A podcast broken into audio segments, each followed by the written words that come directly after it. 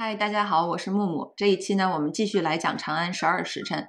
上一期讲到整个故事陷入僵局，张小敬遭到了全城的追捕，李泌也被皮肤这个神秘组织绑架。那破这个局的呢，是中途离开的伊斯，也就是那个上一期讲到的爱乱用成语的那个波斯王子。他这个人还是很有身手的。飞檐走壁，一直暗戳戳地跟踪着于长，还捡到了一个八角竹片，提供了竹片的线索。又在张小静被全城的武侯追捕的时候呢，及时出现救了张小静。他们拿着竹片去找一个叫做朝政的将工辨认。而在此时呢，元载也发现了他们的踪迹，一路带兵追踪。张小静在朝政那里得知呢，这些竹片的零件都是用来制作麒麟臂的。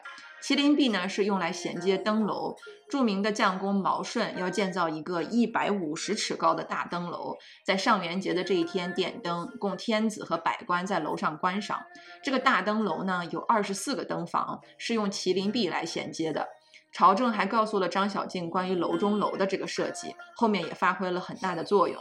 此时呢，元载带兵围攻，重伤伊斯。张小静像发疯一样的杀出去，但还是没有办法抵抗如此众多的士兵。就在元载下令要射杀张小静的时候呢，天子的命令传达到，说要压后通缉令，全城全力追捕皮福。原来是因为谭琪见到张小静被通缉，又听闻李泌被绑架，一不做二不休，直接告到了太子那里。可是太子优柔寡断，无所作为。眼看着家宴要开始了，太子只是把他带去了家宴，并没有出手相救。谭琪一着急，就见到了杨太真，也就是杨玉环、杨贵妃了。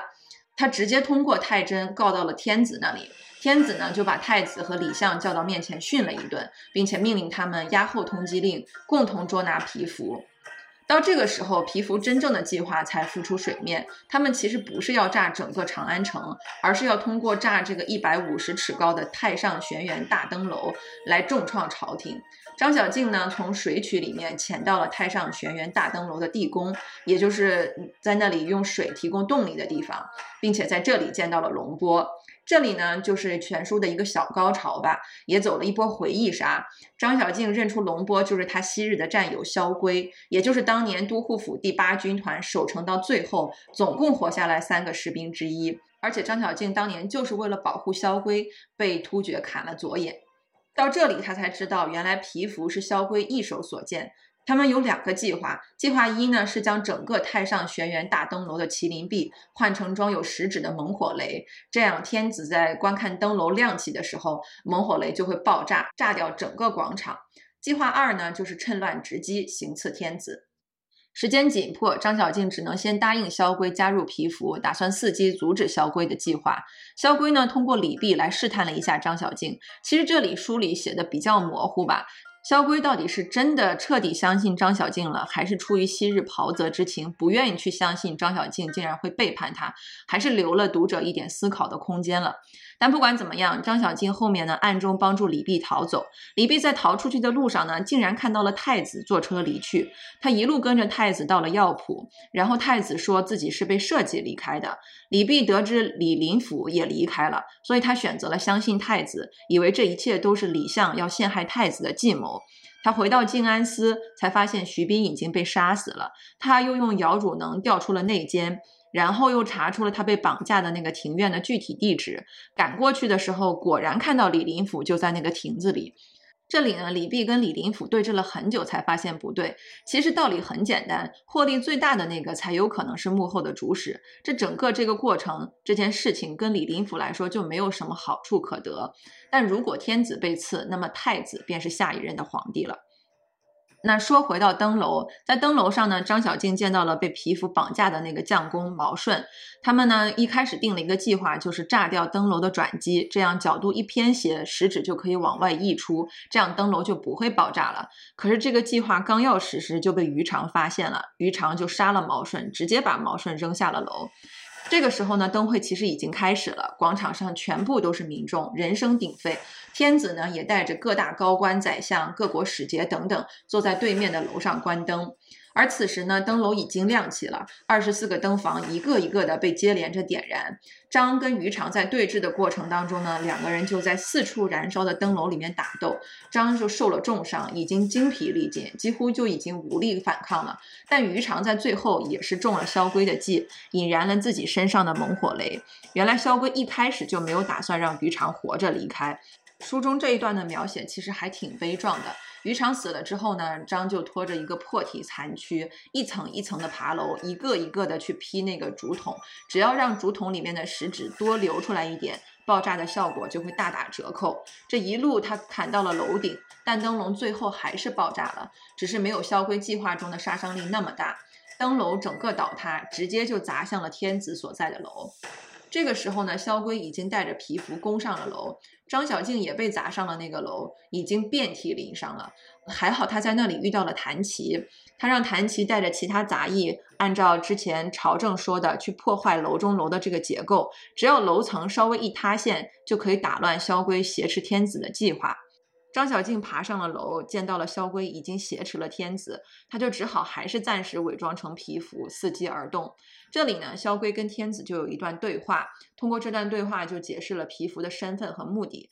其实所谓的皮肤都是军中的老兵，他们各有各的遭遇，都是常年遭受苛捐杂税、官吏欺压和折磨才不愤而起的。包括这个一百五十尺高的太上玄元大灯楼，也是瞌睡无数，征银数万两，就为了点个灯烧一烧，博天子一笑而已。这里呢，萧规就说：“大唐已病，病入膏肓，只能撼动根基，才能振兴朝廷。”书中写到这里呢，其实整场的混乱已经基本到了尾声。萧规一行人呢，就劫持了天子和杨太真离开。他们跳飞绳啊，走夹城啊。其实这一段我觉得写的真的是太有传奇色彩了。但张小静呢，就一路都在悄悄地斩断后路，所以跟着的皮肤就越来越少。一直到最后一步，他们要翻墙出城的时候，张就把最后一个皮肤杀掉，留天子和太真在夹城里面，而自己呢，则与萧规一起滚出了城。两人在坠河的时候，萧规垫在下面护住了张小静，受了重伤，最后也是死了。这个时候，第二天的天已经亮了，张小静想办法回了城，先派人送信去救天子，结果在路上呢又被封大伦的熊火帮给劫持。封大伦这个人当然是恨张小静入骨了，正要杀他的时候，却又碰巧遇到了前来要刺杀封大伦的岑参和文冉。这几个人纠缠的时候呢。反正最后一刻是谭琪带着元仔来给张小静洗清了罪名。其实元仔这个人是很重要，也是非常讨人厌的一条线。他比较善于颠倒是非，而且这个人唯利是图，他会抓住一切的机会，包括危机，来给自己的仕途捞好处。只是因为天子无恙，元载算计着，如果他能够帮张小静洗清罪名，他才能够得到天子最大的褒赏。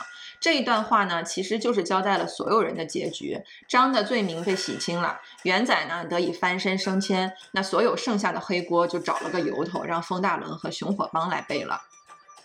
最后的最后呢，张小静去找李泌，这个时候李泌还以为太子才是幕后的主使，那张呢就告诉李泌说，萧规临死之前告诉了张小静他们幕后真正的主使，不知细叶谁裁出，二月春风似剪刀。原来呢，负责长安侧防的静安司的司令贺知章才是这背后一切的主使。虽然贺知章从一开始就病倒在床，甚至在计划发动之前呢就被李泌给灌药给逼晕了，但是计划却依然按部就班的执行到了最后。两人呢赶去了贺知章的住处，差一点就被猛火雷给炸伤了，他们就只能被堵在外面，眼睁睁的看着贺知章的养子贺东，还有整个院子都被炸成了废墟。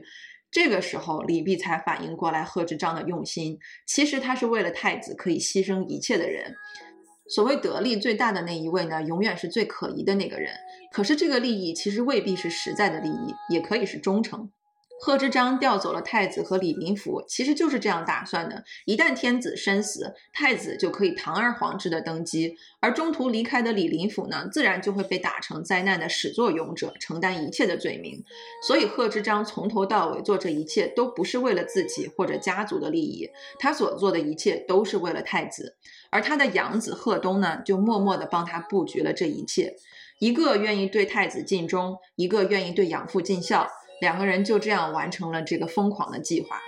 到这里，全书已经结束了。后记里面简单的交代了一下所有人的去向，基本都跟历史上的人物是吻合的，甚至还提到了一点安史之乱的内容。但正文已经结束了。反正到头来，李泌和张小敬从头到尾要对抗的敌人，一个是自己同一阵营的顶头上司，一个是自己曾经同生入死的昔日袍泽。所以这样想想，还是挺讽刺的。全书当中其实也有很多很有意思的支线，但是因为时间关系没办法拿出来一一说。比如其中一点吧，就是他们排兵布阵的时候永远会忘记水路，只排陆路。从一开始曹破岩逃跑的时候就是游河逃跑的，到后面徐斌找内奸的时候也是发现内奸是通过河水来放消息。而且皮福入侵静安寺，放火杀人，绑走李泌，甚至包括最后潜入兴庆宫挟持天子，都是走的水路。但他们一路都在忘记水路。还有一些比较值得深思的点吧，就是李泌明明跟贺知章是同一阵营，都是为了太子，但是因为两人做事的方式和思考的方式不一样，引起了非常大的矛盾和争执。